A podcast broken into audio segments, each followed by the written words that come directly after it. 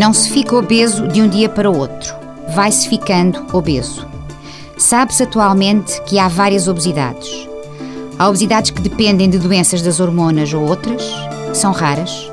Há obesidades que dependem apenas de comportamentos de vida pouco saudáveis, caracterizados por erros alimentares e sedentarismo. E há obesidades que acontecem em crianças que têm maior predisposição genética para ficarem obesas. Uma grávida obesa ou pais obesos têm maior probabilidade de ter filhos que venham a ser obesos, perpetuando assim o ciclo da obesidade. Uma criança obesa tem mais de 50% de hipótese de ser um adulto obeso. Já um adolescente obeso tem cerca de 90% de hipóteses de se manter um adulto obeso.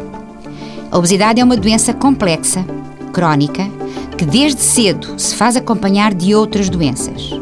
Efetivamente, em crianças e adolescentes portuguesas com obesidade e idades entre 2 e 18 anos, 14 em cada 100 têm colesterol elevado, 30 em cada 100 têm risco de vir a ter ou já têm hipertensão arterial, 13 em cada 100 têm risco de diabetes e 50 em cada 100 têm não apenas uma, mas mais do que duas destas doenças, além da sua própria obesidade.